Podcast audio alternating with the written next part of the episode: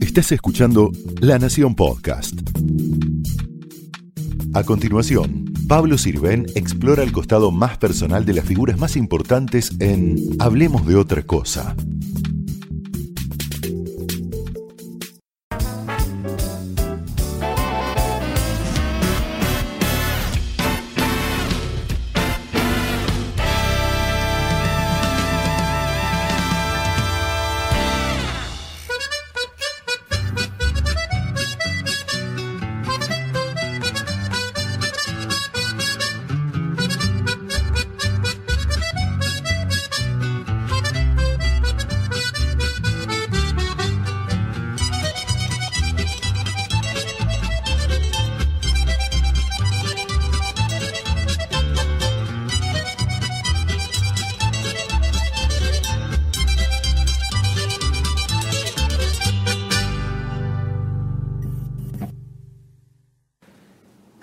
Atajan muchachos de 17, 18 años para la foto, precisamente porque me ven en YouTube. Y un señor con su hijo dice, lo que usted tiene en YouTube, me lo sé de memoria.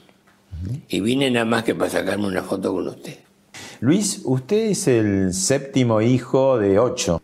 Y acá está su mamá. ¿Con quién es? Eh, acá está con Pascual. ¿Que era el mayor? El mayor. Nacido en Italia y era 16 de junio del 55. Él lo matan en Plaza de Mayo. En ¿Bombardeo en Plaza de Mayo? Sí. ¿Qué, ¿Qué, es lo que hace reír? La sorpresa. Sorprender. Hay un desafío no confesado entre el que escucha y el que cuenta. El que escucha dice que sé, que sé cómo termina. Mm. Y el que cuenta dice a que no. Muchas gracias Luis Landricina por recibirnos en su casa, acá en la zona norte de Gran Buenos Aires. Este, toda una institución del humor puro cuento, pero en el buen sentido de la palabra, ¿no? En el, buen, sentido de la palabra, sí. Porque el puro cuento... Y además siempre destaco. Yo cuento cuentos, no chistes, pero te puedo contar un chiste también, no hay problema. Claro. ¿Cuál sería la diferencia? Es que hay, la brevedad del chiste, que viene de chisme, que se daban en los oídos, se contaban las señoras de, la, de las cortes, cuando el cuento era atrevidito. Y se reían tapándose la boca, y del chisme viene chiste. Ajá. O sea que el chisme es como el padre, la madre del, chiste. Del chiste, el chisme, sí, una cosa así que se contaban las, las mujeres al oído porque eran subidas de tono, porque no era, eran el lenguaje inconveniente, qué sé yo. Y el chiste lo que tiene que es, un tipo le dijo al otro, le dijo, ¿quién es el tipo y quién es el otro? Y ya y en el cuento mío tiene nombre, apellido, tiene suegra, tiene tío. Tiene biografía, ¿no? Y región. ¿Qué, es lo que hace reír? La sorpresa. Sorprender. Hay un desafío no confesado entre el que escucha y el que cuenta. El que escucha dice que sé, que sé cómo termina. Mm. Y el que cuenta dice a que no y es la única vez que el que pierde se alegra de haber perdido porque se sorprendió. Bien, pero ahí e, eso lo que usted dice es ese remate, ¿no? De, del cuento o del sí, chiste. Porque el tipo está esperando la liebre acá. Claro. Y le salta acá. Le salta acá. Pero usted usa mucho en el camino una preparación. Ah, sí, sí, sí, sí. Para que él crea que la liebre va a saltar por la izquierda. No, pero también eh, lo va predisponiendo. Ah, no, y voy contando. Va contando cosas que por ahí no es de, no es de carcajada, pero uno ya se sonríe, ¿no? Ah, se va sonriendo de cosas que contesta un personaje, contesta el otro. O, o reflexiones, cuando hablo del cuento de Navidad, cuento cosas que hacemos todos, que bajamos los barcos, por herencia, ¿no es cierto? Y ellos trajeron la tradición de 8 grados bajo cero a 45 grados a la sombra como el Chaco. Mm. Entonces la comida de fondo, que digo que es allá, un lechón que todos lo están esperando, para nosotros es para empezar el lechón. Lo comemos frío con ensalada de papa, ensalada rusa. Claro, hemos heredado las comidas muy calóricas para los inviernos fríos de, Europa, ¿no? Y nosotros los consumimos en Chaco, no sé, 40 grados. No fruta seca, este, los turrones, eso para el final, cuando ya estás que Y la nieve solamente la tenemos en las postales, ¿no? En las postales, eh. sí, sí, sí. Y en el Papá Noel que... También muy abrigado, ¿no? Sí, para colmo ese Papá Noel con traje de seda colorado es un invento de Coca-Cola, Sí, sí. pero Santa Claus o San Nicolás era un tipo de, de ropa de cuero muy abrigada que sí salía entre en trineo y regalaba. Hay un origen, Claro. pero no era colorado. Pero el color ahí. Y tampoco era de seda el traje, ¿no? Exacto. Bueno, hablamos de que hay, hay chistes que son como rápidos y gente que cuenta como una sucesión de chistes. ¿no? Bueno, es eh, una habilidad también porque hay que hacer reír y acordarse de esos chistes. Claro, sí, sí, sí. ¿No? Ahora, en, en el relato suyo, que es eh, tranquilo, dosificado, ¿no? Incluso es más que un cuento humorístico, porque es un Sí, cuento sí. costumbrista, de, de situación, de ambiente, muy descriptivo. Va contando historias colaterales. ¿Le ha pasado alguna vez como que en lo largo se, se olvida el remate o...? No, no, no, el cómo- remate no, pero por ahí me he perdido qué cuento estaba contando. Ajá. Por hacer alguna aclaración, Sí. y yo digo que no, y, y agarro yo. Y a veces le digo, ¿qué les estaba contando yo? Se ríe la gente porque piensa que me hago loco, pero no. Claro. yo sé. Ahora, lo peor que puede pasarle a alguien que cuenta un cuento es lo que vamos a ver ahora en un video de hace poco que usted estuvo en la tele. Luis, ¿es verdad que una vez le robaron a, a Fangio el Mercedes, el auto, y él se lamentó mucho, no por el auto, sino por toda tu colección de cassettes que tenía ahí y perdió? ¿Ya contaste el final? No, bueno. ¿Sabes? ¿Sabes qué me pasa muy a menudo? Que Muy a boludo, no muy a dice- menudo. Me dice muy a menudo. este, yo quiero el cuento ese que termina que le dice. Ya está. Ya lo terminó. le digo. No, después te voy a pedir el cuento que termina con... No, mentira. Claro, porque eh, la gente cuando... ¿qué, qué es lo que recuerda de un chiste muy bueno? El Recuerda- final. El final. El final. Y a usted lo arruina. Y si me lo piden, yo no, ya, ya contaste el final. Claro. Pedime otro, pero. No hay, no hay cosa más vieja que el final de un chiste, ¿no? Ah, sí, sí, sí.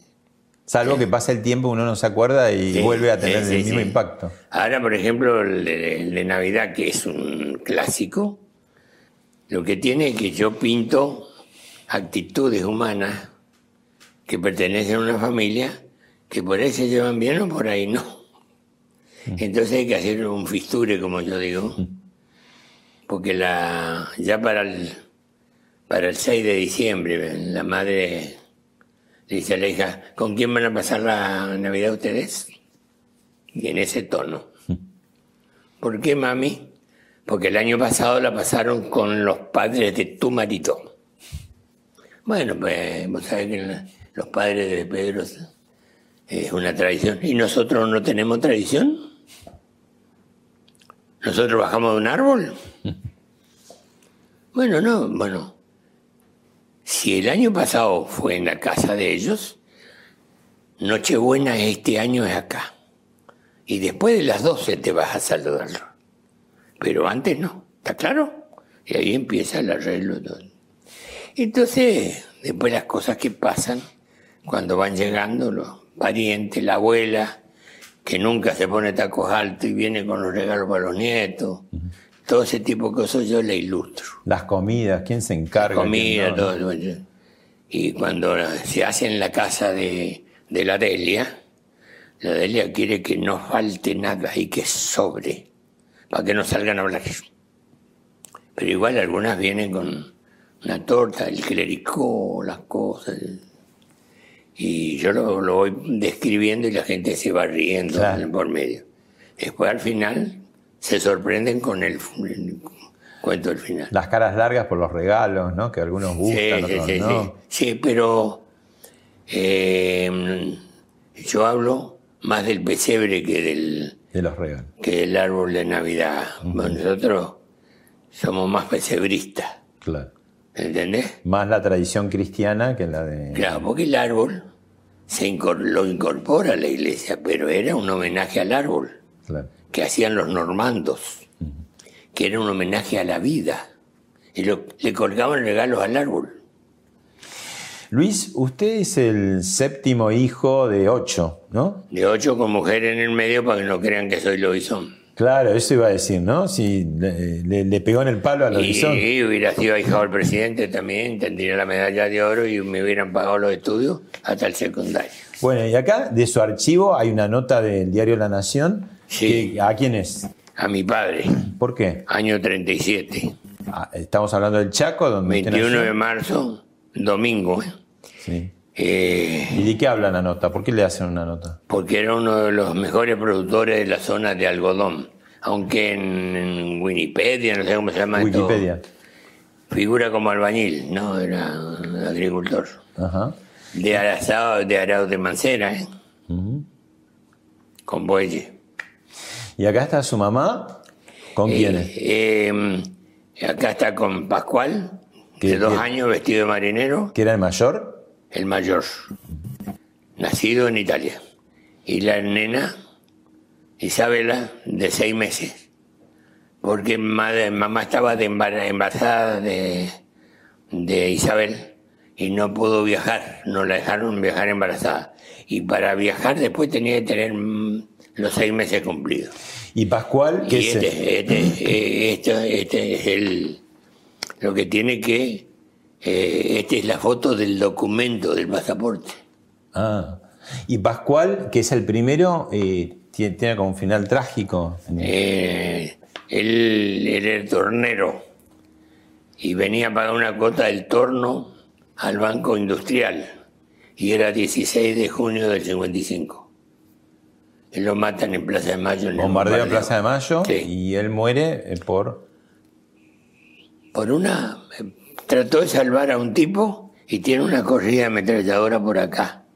Dice que se le cayó al tipo arriba, él por salvarlo, según dijo el tipo, después le dijo a mis hermanos, porque a mi hermano lo buscaron en todos los hospitales, todo y no aparecía, porque al tirarse sobre ese hombre para salvarlo, este se le caen los documentos y le quedaron arriba de él.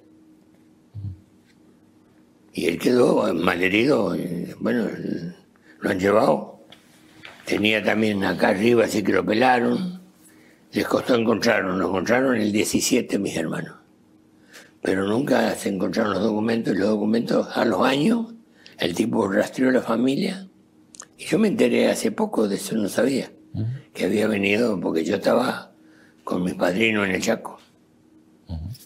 ¿Y esta foto? ¿Está usted, chiquito? Acá estoy hecho un impúdico. ¿Con quién? Con- con mi madre y el de sombrero es mi hermano Pascual que con 14 años manejaba un camión internacional de aquella época recién llegado que papá había comprado en Cota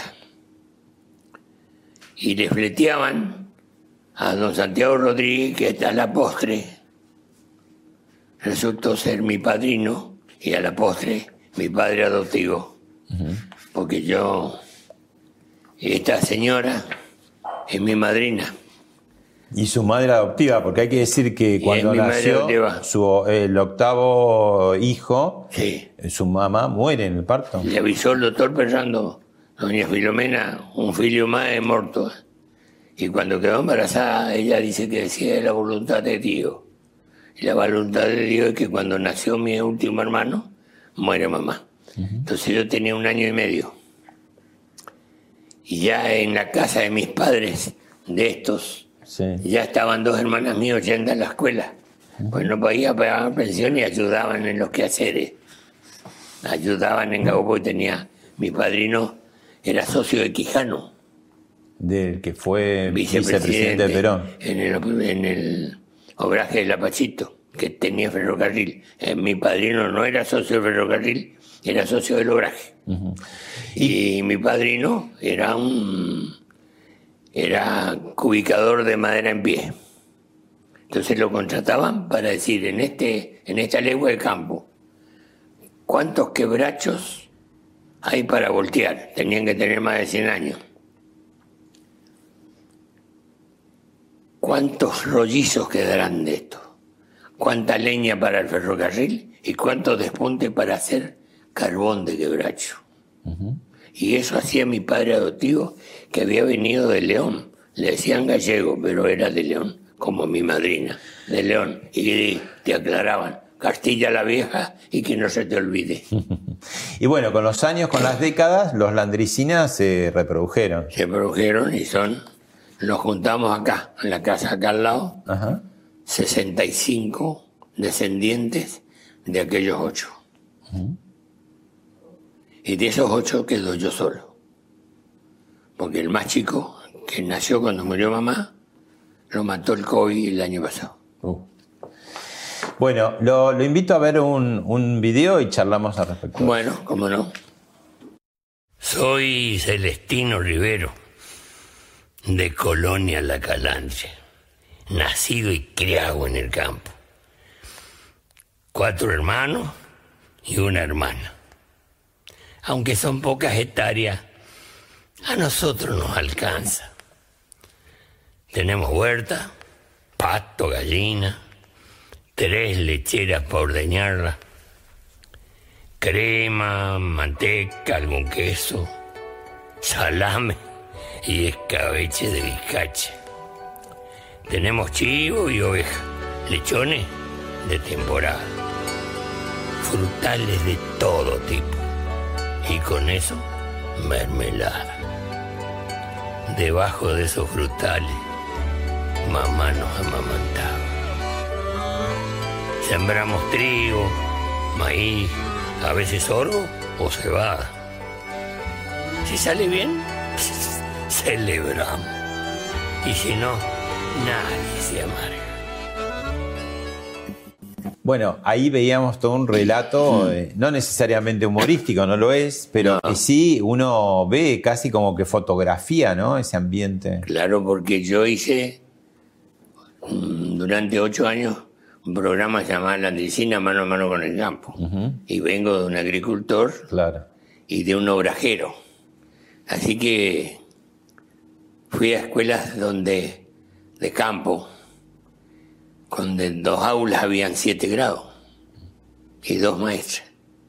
Y esas maestras ponían una tablita que la llamaban friso y ahí con chinches ponían las láminas del bichiquen Así aprendimos la cara de los próceres. Bueno, y eso quedó todo eso impregnado para toda su vida, ¿no? Yo le tengo, yo le escribí un, verso a la maestra, se llama Maestra de Campo, eh, con una historia real, que la cuenta un, un inspector de escuela. Y yo escribí la historia esa. Y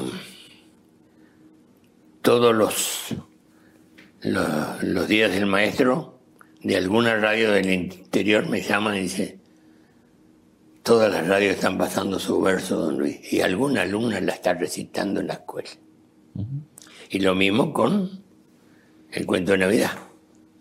Acá en Areco, muchacho de 19 años, para una presentación que hizo don Octavio Caraballo, que es el dueño de las lilas, y estaba haciendo un nuevo emprendimiento de cerdo, me dice uno de los del frigorífico, don Landricina, les quiero comentar algo. Nosotros somos el pueblo más tradicional de la provincia de Buenos Aires, San Antonio Areco. Y le quiero contar algo que a usted creo que le va a alegrar. Los 24 de diciembre, todas las radios de acá, que hay FM y hay AM también, a las 11 de la mañana se ponen de acuerdo y se pone el cuento de Navidad en homenaje en cadena, casi en cadena zonal. Zonal. Sí. Por eso, porque este es el pueblo más tradicional y no queremos olvidarnos de que así son las Navidades nuestras.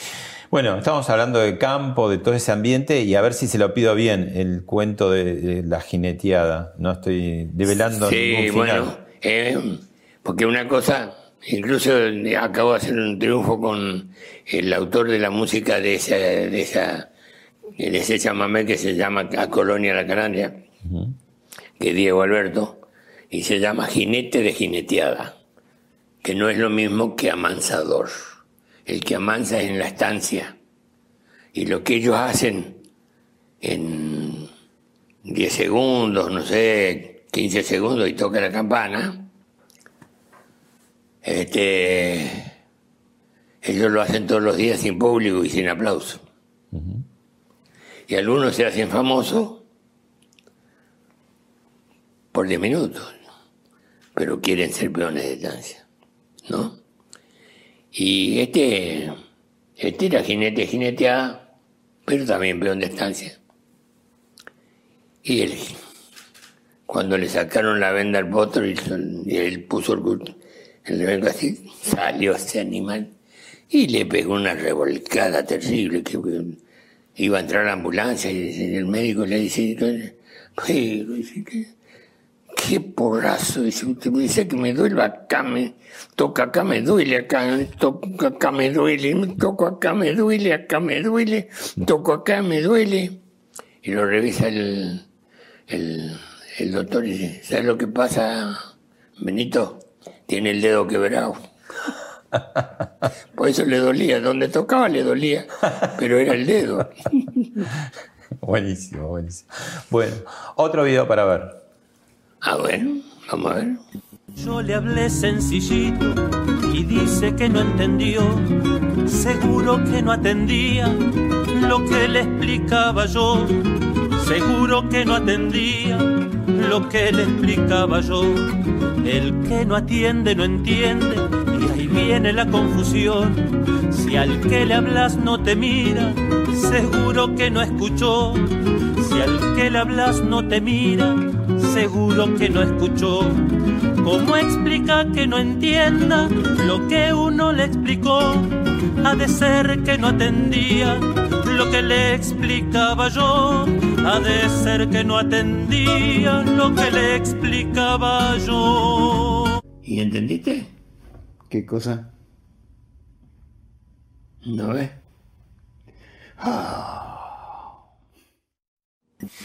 Bueno, ahí su combinación de creatividad con Antonio Tarragorro, ¿no? Otra faceta suya, ¿no? Sí, También los tengo temas. un montón de letras mías y pues, con músicas de otro y algunas a las que yo le he puesto música. Mm.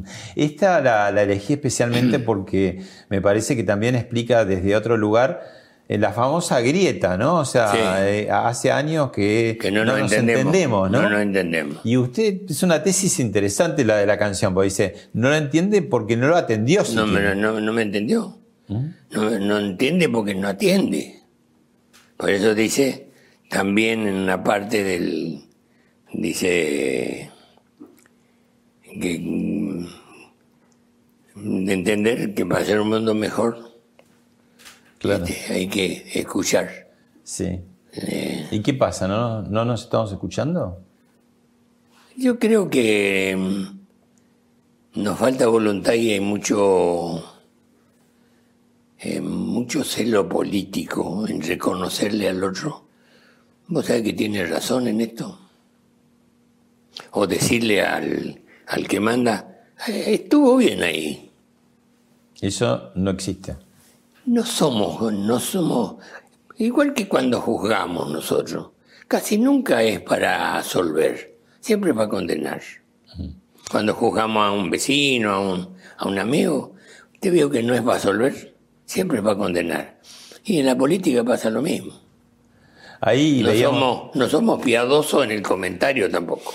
ahí veíamos en las fotos hace un rato de su papá, ¿no? Este, Sí. Trabajador de toda la vida. Y era, digamos, no era una excepción, era lo común casi, Sí. ¿no? Trabajar mucho. Sí, sí. ¿Y qué, qué pasó con la cultura del trabajo, digamos, en la Argentina, no?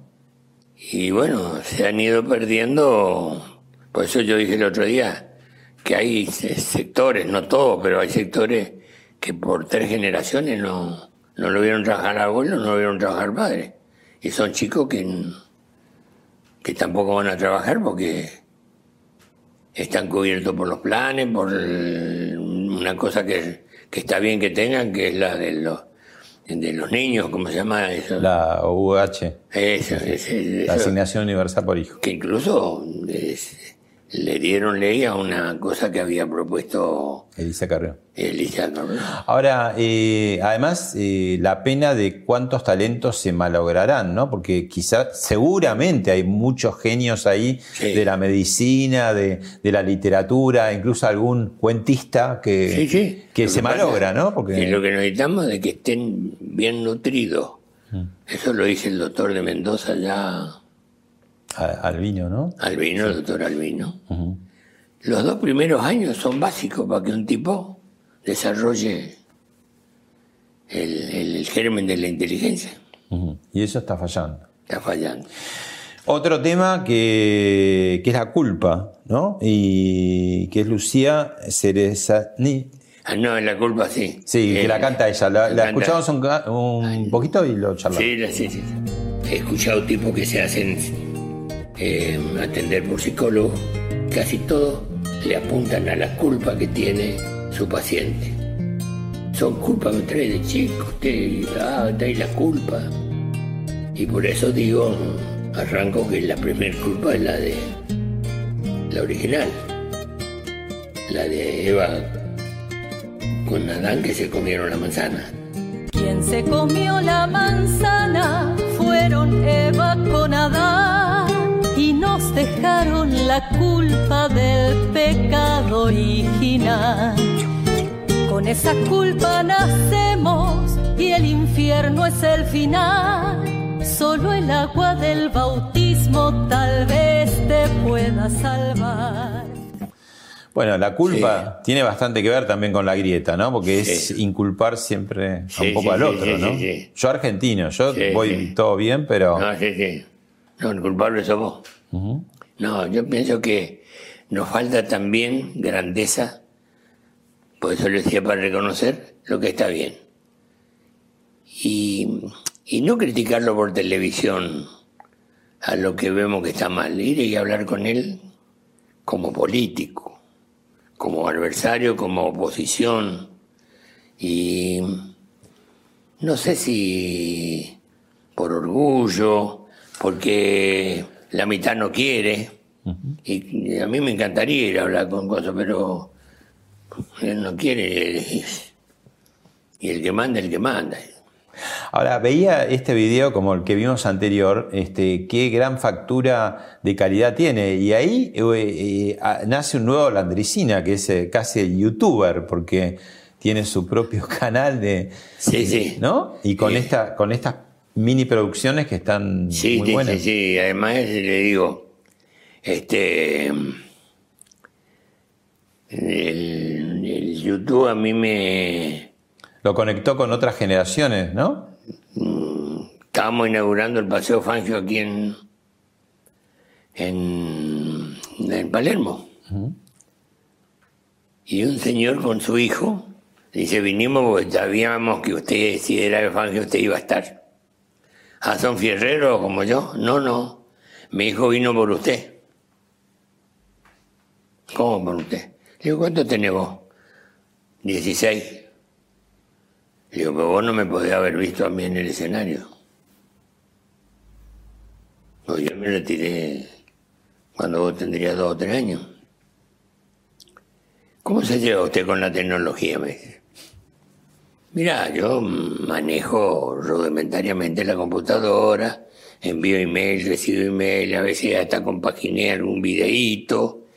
Y, ahora para hablar por los celulares, medio tenés que saber tecnología, porque algunos te deja pagando y toca un botón que no es, se apagó el, el cosa.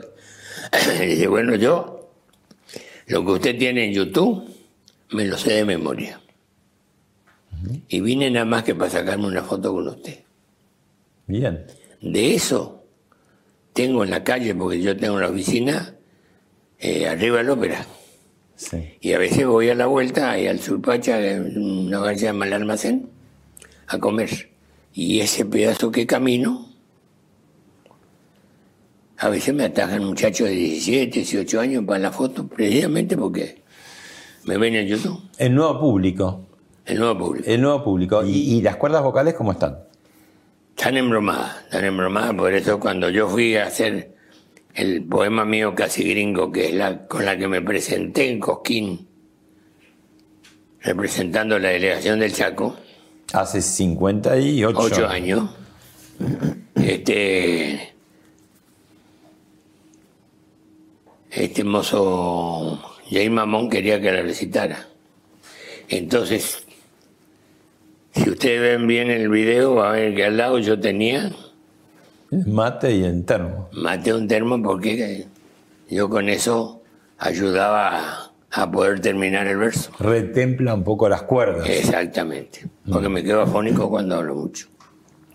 ¿Por qué hay esa tradición, digamos, en el humor eh, de la- el conflicto entre suegra y yerno, cuando en la realidad es mucho peor la relación nuera-suegra, ¿no? Pero Sí, todos sí. los chistes están más a Sí, suegra. pero yo eh, me he ocupado de las dos cosas. Ajá. Sí, sí, sí. y Además lo he aclarado. ¿Llegó a alguna conclusión?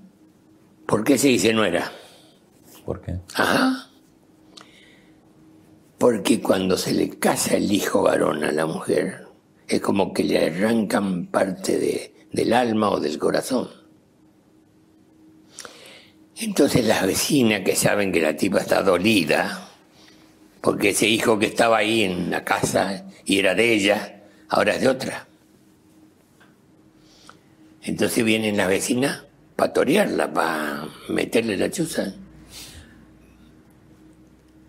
Doña Albertina, vinimos con unos bizcochitos, tomamos unos mates con usted. Pasen, pasen, pasen. En un momento dado, primer puntazo. ¿Y qué tal? ¿Qué tal qué? La otra ya sabía que venía. Y bueno, lo- los casados, y bueno, se casaron. Pero ¿qué, qué- novedad tiene de, de, qué? ¿Cómo no? Creo que se lleva bien. ¿Y, y ella qué tal? Ahí. Ya, a fondo el cuchillo. La verdad, la verdad, no era para mi hijo. Y ahí quedó, no era. de ahí viene. No era para mi hijo. Ninguna era para el hijo del. Yo a mi hija, a mi cuento un cuento de allá que yo a mi hijo, eh, por ahí cuento el cuento que le llegaba a la casa de prepo y a la hora de comer para ver qué le cocinaba ella al hijo. Y le dice como para que le duela, la otra le pegaba la canilla. ¡Ah! Así que aquí comías los bifes secos. En casa, si no eran jugosos, me los devolvía, ¿te acordás? Y la otra tragaba saliva, pa- se miraban con el marido para que no conteste, porque la otra tiene ganas de tirarle la cacerola por la cabeza. Pero van a, a, a ver qué le da a comer al hijo. Y yo, es- yo hago varias historias de esas, de la mala relación de la de las suegras con las nueras. Y la fama, yo digo, no es buena porque el, el yerno no se lleva bien con la suegra en la etapa que es candidato a yerno, porque mezquina a la hija, porque le quiere entregar la mercadería sana a domicilio. ¿Me explico? Entonces cuida. Intacta, digamos. Entonces una vez que casó, ella pasa a ser aliada del yerno. Cuando se casó, es aliada del yerno. ¿Para qué? Para que no le traiga el paquete de vuelta. Ahí se entiende perfectamente por qué se soluciona, digamos, este, Ah, la relación con él. Pero callate vos, le dice a la hija. Alberto es un santo. ¿Viste? Y le tira flores al yerno para que él esté conforme en la casa. Y yo, tenías que agradecer el marido que tenés. Y entonces el otro, En cambio, la disputa por el hijo varón es para siempre, ¿no? Madre y nuera. La madre nunca la tragó. No. A mí no me gustaba de antes, pero si le gustaba a él. Pero yo lo veía venir, ¿eh? Yo. oh. Para eso somos mujeres. Y en ese tono, ¿eh? la he visto porque yo arreglaba cocina y arreglaba lavarropa, trataba con mujeres. Y escuchaba todas esas. De ahí he sacado cosas. Y eso no cambia. No cambia, no. Y no cambiará. Y no cambiará. Va como el hijo único, a veces. ¿Viste? O uno ya está casado y ya le dio un nieto, ya arregla las cosas. Pero el otro todavía no se casó. Y con ese dice, ya cambió dos novias, pero yo creo que este no se va a casar, ya diciéndolo con alegría, ¿viste? Como que va a quedar con ella. Y algunos, algunos son solterones por cuidar a la madre. Porque ella me le exige. Porque si vos te vas me quedo sola. Yo. Porque el otro, viste, que se casó y cambió de pueblo. Para verlo tenemos que ir a, fin de año, bon, cumpleaños, sí. Y le, también. Los cuentos míos son de observaciones de conducta humana. Sociológicos casi. Y trato de pintar, pues yo, yo digo, cuando me dices, ¿cómo se definiría usted? Narrador de usos y costumbres, donde ingresa la gastronomía, los acentos, la, la, la actitud según el clima. Yo, por ejemplo, no tolero que se diga que el santiagueño es perezoso. ¿Qué qué? Que el santiagueño es perezoso. Es más lento. La lentitud no es sinónimo de pereza. Porque se defiende de un clima de 45 grados a la sombra. Entonces, demora más en hacerlo, pero lo hace. Lo mismo le pasa al de la puna, ¿no? Que le falta el aire. Bueno, pero además, el santiagueño, acá usted busca cocineros o ayudantes de cocina, el que no es el que no es que santiagueño es tucumano. Tipo que sale a buscar trabajo, no puede ser perezoso. Tipo, sí, la mitad del bosque chaqueño lo, bajaron los santiagueños con los correntinos. La mitad de la zafra la bajaban los, santiagueños. Tipo que va a echar. No puede ser perezoso.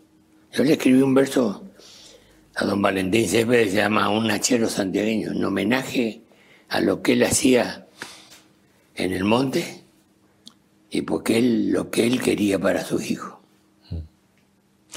Así como están estos cuentos ¿no? de, suegras y, nueras y yernos, también hay en la Argentina el tema del cuento del chiste gallego, ¿no? que en otros lados es con los polacos, con, depende de distintos... En España ya se desquitan con los leperos.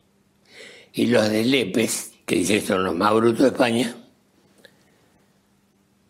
le tomaron el pelo a todos los españoles. Hicieron el cuento lepero, hacen un festival y juntan gente a lo bobo.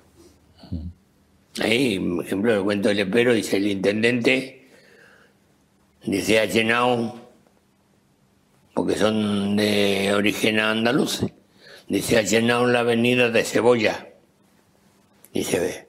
¿Y eso por qué? Porque alguien le dijo que es bueno para la circulación. ¿Entendés? Te cuentan. Y acá, los cuentos de mentirosos los heredamos de los andaluces. Don Verídico era un andaluz criollo que mentía para asombrar, no para engañar. Ahí tenemos, vemos un video y charlamos un poco de Don Verídico. ¿Cómo no?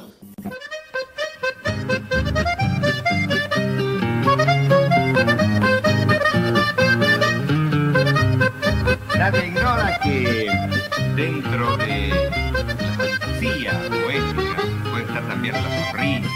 mejor humor y toda la ternura.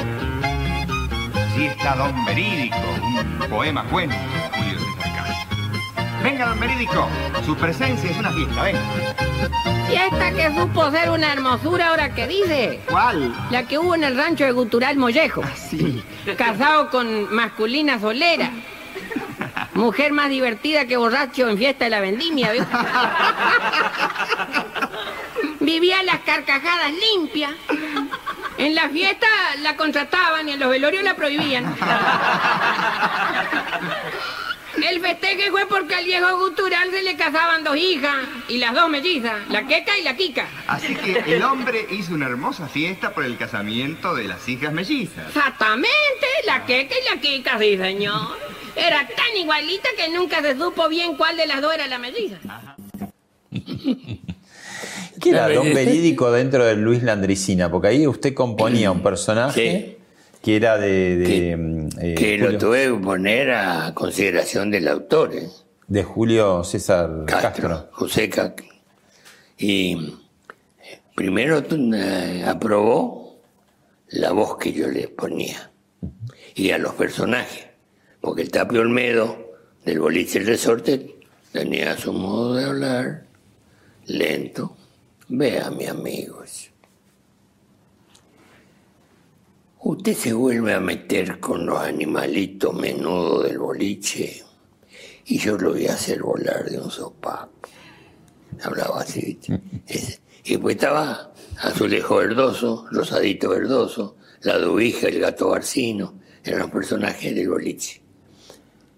Que nunca tuvo bolichero porque ya se sirvió.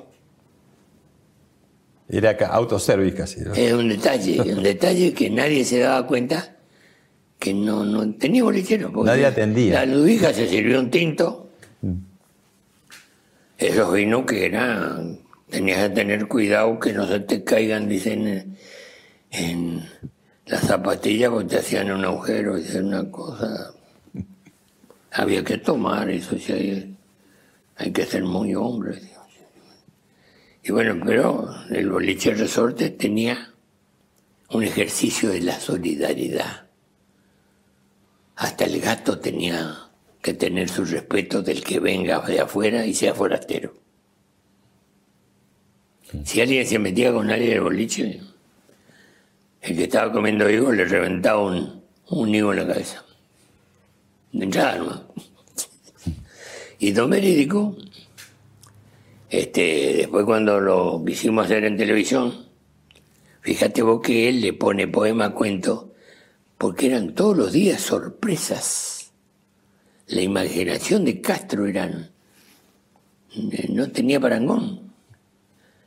Y él decía poema cuento en homenaje al, al ingenio de este hombre para inventar historias que eran, si fueran en, en Francia dirían surrealismo. Acá eran disparates criollos. Claro. Entonces, usted fue, digamos, es cuentista, después es autor de muchas letras de Sí, sí. temas, después actor también, ¿no? Y Haciendo- autor de, de- de versos, muchos versos. y autor de versos. Sí. Y también estuvo Actor. en un conjunto musical, Los Cardenales. Los cardenales y los cantores de Chaco y Monte. Ahí de- era la primera voz, Jovita Díaz, la que fue mujer de, de Julio Marvi y madre de uno de mis ahijados, de los tres hijos de Marvi. Y mm, otro personaje que trabajó mucho conmigo es doña Jovita de Córdoba, que lo hacíamos en Radio Nacional. ¿Qué le queda por hacer, eh, don Luis? Bueno, eh, Está en, YouTube, ahora explorando toda esa... que No, tiene para- yo, yo lo, lo confesé en algunos reportajes con Carlos Bartolomé que hizo Don hizo casi gringo en el, cuando debuté por primera vez en teatro en el mundo de la andricina en el Coliseo una pantalla de 450 por 12 con slide. Ocho máquinas con computadora. De pronto eran ochenta y pico de figuras, de pronto era una sola. Y con él nos prometimos hacer la historia desde los Quilmes ahora a la actualidad, eso un montón de años atrás. Y que yo hiciera todos los personajes, de los Quilmes, de los Collas, de la- de los salteños, de los Todas la- las tribus. correntinos, chaqueños. Y aparece, gracias a Dios también, eh, Pergolini haciendo algo habrán hecho. Y yo lo hablé, le digo, se nos adelantaron, pero está bien hecho, le digo, y hay que alegrarse cuando alguien se ocupó de lo que queríamos hacer y lo hace bien. Bueno, todo lo que nombró, un, un aspecto más también que vemos en este video y lo charlamos. ¿Cómo no? En la declaración que hice hoy para mi YouTube, sentí un regocijo en el alma porque a mí en la escuela me enseñaron que en 1833 nos robaron las Malvinas, los ingleses. Porque hay que nombrarlo, que se sepa quién nos robó las Malvinas. Después intentaron dos invasiones y con agua caliente los convencimos que se fueran. Algunos se quedaron. Después hicieron negocios con nosotros. Pero yo pensé, estamos tomando de nuevo lo que nos quitaron en 1833. Pero claro, está el costo de nuestros hermanos pero me queda el consuelo dentro del dolor de que están enterrados en su patria. Bueno, esto por los 40 años que se cumplió hace poco de, de- de la recuperación breve, Breve, lamentablemente, de las Islas Malvinas, en un acto aquí cerca, ¿no? En Vicente López. Otro aspecto suyo también, ¿no? Todo el tema de la Estoy defensa. trabajando con los con los veteranos de guerra. Yo soy padrino de la Federación de Veteranos de Guerra de la Nación y soy miembro honorario de lo de Vicente López y de, de lo de prefectura.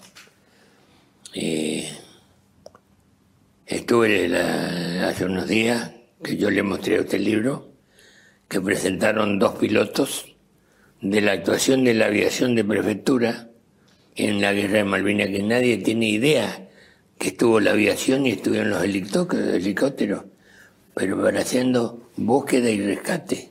Terminaron haciendo de todo, hasta pelearon. Y nadie sabía. Entonces estos se ocuparon, les llevaron a, a los actuales este, jefes de prefectura y tienen ellos una editorial que se llama Guardacosta y decidieron apoyarlo y lo hicieron y lo presentaron. Y a mí me, me- honraron con la entrega de un libro. Y, pero nosotros estamos trabajando para que en la currícula de la primaria, la secundaria y la terciaria se enseñe la gesta de, de Malvinas con verdad histórica, con rigidez histórica. Porque cuando se muera el último de los veteranos no va a haber testigo y la historia la va a escribir cualquiera y la va a escribir como quiere. Luis, vamos a ir a una pausa, pero le voy a dejar picando una pregunta que surge de hace poco. Compartimos un- una cena en, en Rosario, precisamente también los premios Magazine que convoca este, nuestro común amigo Carlos Bermejo, que Sí. gran televidente de este programa, siempre Sí, sí. manda comentarios, ¿no? Y dijo algo muy, muy gracioso que le voy a pedir que después me lo aclare me lo amplíe, que dice, yo creo en la vida eterna, pero no tengo ningún apuro. ¿no? Vamos a la pausa y después nos comenta, nos explica de qué se trata.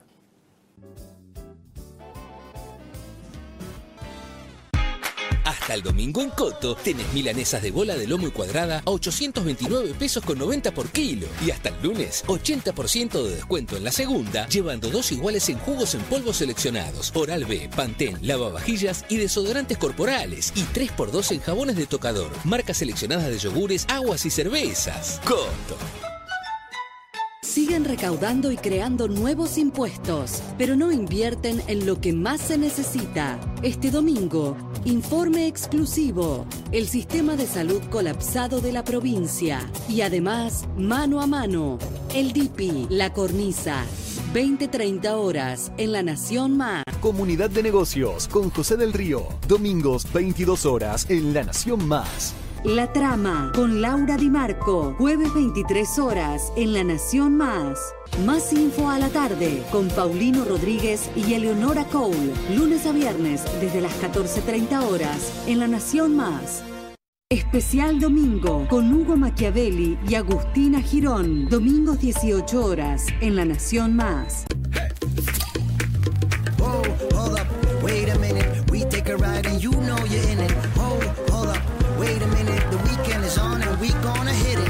Momento de divertirnos. Es momento de buscar lo inolvidable y vivir intensamente. Es nuestro momento. It's Miller Time. De un lado y otro del río hay miles de abrazos pendientes. Hay familias, amigos, amores deseando reencontrarse. Hermanos de aquí y allá, listos para cruzar con la mayor seguridad, esperando que el río nos vuelva a unir como nos unió siempre. Bienvenidos todos, uruguayos y argentinos, argentinos y uruguayos. Llegó la hora de volver a juntarnos. Buquebús, unimos hermanos. It's Miller Time. Más noticias fin de semana con Viviana Valles y el Tucu Costa. Sábados y domingos a las 10 en La Nación Más. Más Salud con Claudio Sin y Carola Gil. Sábados 18 horas en La Nación Más.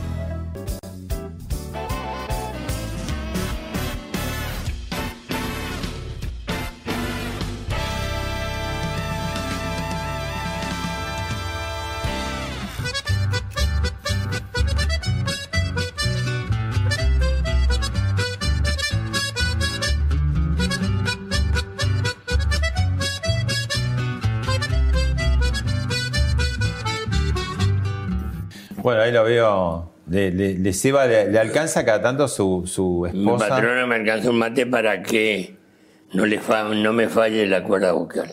Yo creo que es una excusa para tomar más mate también. También, también. Yo el mate, habrá escuchado un tema que, que grabó Penice que se llama Como un cisne. Es una letra mía y la música de, de Hernán Crespo.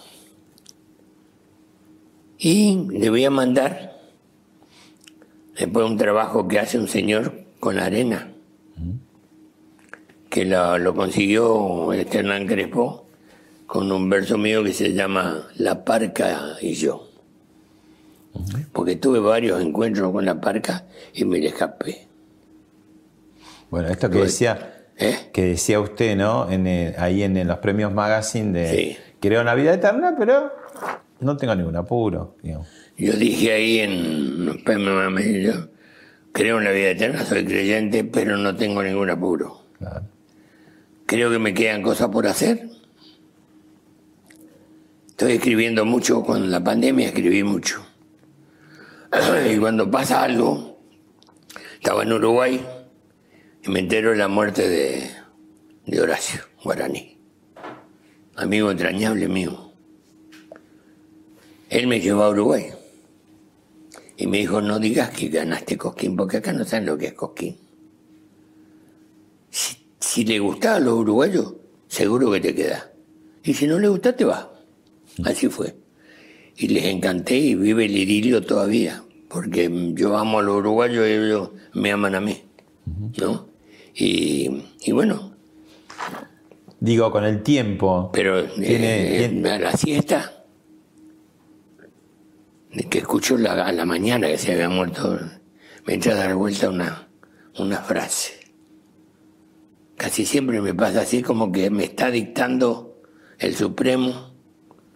Después de esto tenés que seguir escribiendo. La primera frase. Y me levanto y me voy a la computadora. Y así seguido escribo el verso que se llama Horacio.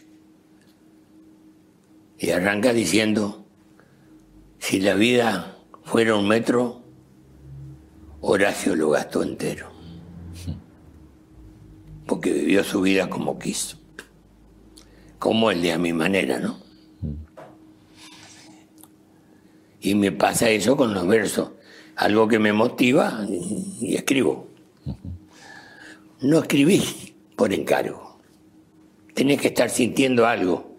O te duele el alma, o hay algo que te molestó, o algo que te alegró, o algo que te dolió. El otro día se murió uno de los del trío Laurel y para mí fue un sopapo como cuando murió Favalor o murió Froilán González o Fangio. Bueno, eso, eso es lo que dice, ¿no? Un dicho, que cuando uno va creciendo y se va poniendo más grande, las balas van picando cada vez más cerca. Claro, pero yo digo también que la muerte no es una. Vos vas agregando muertes al alma y la última es la que te voltea. Cada muerte de mis amigos o de mi familia es una muerte que almacenas en el alma. La de Favaloro fue una de mis muertes. La de Fangio, la de Froilán, que eran mis amigos. No eran conocidos, eran amigos. Cuando murió mi hermano, porque no lo pude ver ni enfermo ni muerto. Por el COVID. Por el COVID. Entonces esas cosas me duelen y por ahí me dan por ahí me siento en la computadora y estoy cosas y me, me, pongo a escribir. Y a veces escribo cosas más o menos pasables y otras no. Gracias, Luis. No, gracias a usted y lo felicito porque lo venimos siguiendo desde que empezó. Nos gusta con mi mujer la manera de preguntar. Nos gusta el canal donde está. Y nos gusta la manera de, de interpelar que tiene y la manera de, de buscar sin agredir cosas que usted sabe que la gente quisiera saber. Y cuando le dije no tengo ningún apuro, le quiero decir que yo me estoy ocupando de mi cuerpo.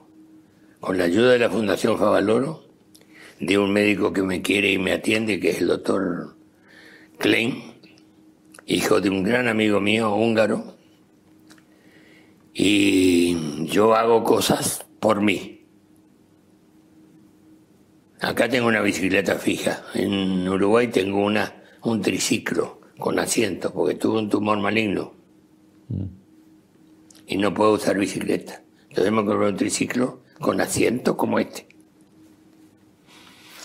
hago mancuernas de un kilo, palo al hombro y lo de las manos, porque con el encierro de, lo, de la pandemia perdí el equilibrio al caminar y todo eso. Todo eso lo estoy logrando. Si yo le digo la cantidad de figuras que hago con la mancuerna, no me va a creer. De un kilo cada pesa, no más. 350. Qué va. Bueno, gracias, Luis. Gracias a usted nuevamente. Esto fue Hablemos de otra cosa con Pablo Sirven, un podcast exclusivo de La Nación. Escucha todos los programas de La Nación Podcast en www.lanacion.com.ar. Suscríbete para no perderte ningún episodio. Estamos en Spotify, Apple Podcast, Google Podcast y en tu reproductor de podcast favorito. Seguí escuchando La Nación Podcast.